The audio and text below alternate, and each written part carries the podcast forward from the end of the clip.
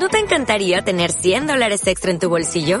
Haz que un experto bilingüe de TurboTax declare tus impuestos para el 31 de marzo y obtén 100 dólares de vuelta al instante.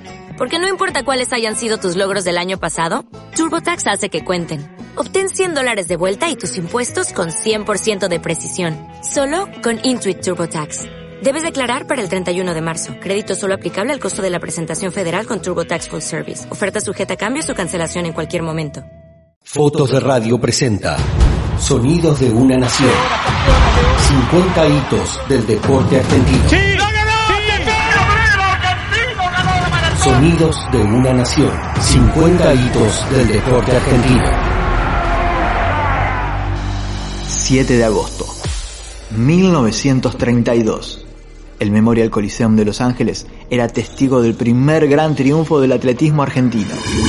El reglamento olímpico le impedía a menores de 20 años participar de la maratón. Juan Carlos Zavala tenía 19. Algunos dicen que el presidente Agustín P. Justo pidió que le fraguaran su documento. Lo cierto es que fue su entrenador Alejandro Stirling y el presidente de la Asociación Atlética Argentina, Eduardo Ursini, quienes solicitaron al COI un permiso especial para ese joven que venía ganando por escándalo todas las competencias de los dos últimos años.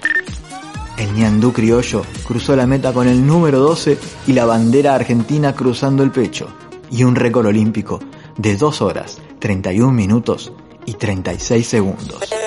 50 hitos del deporte argentino.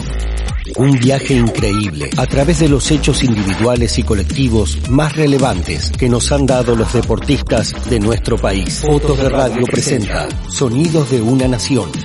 50 hitos del deporte argentino.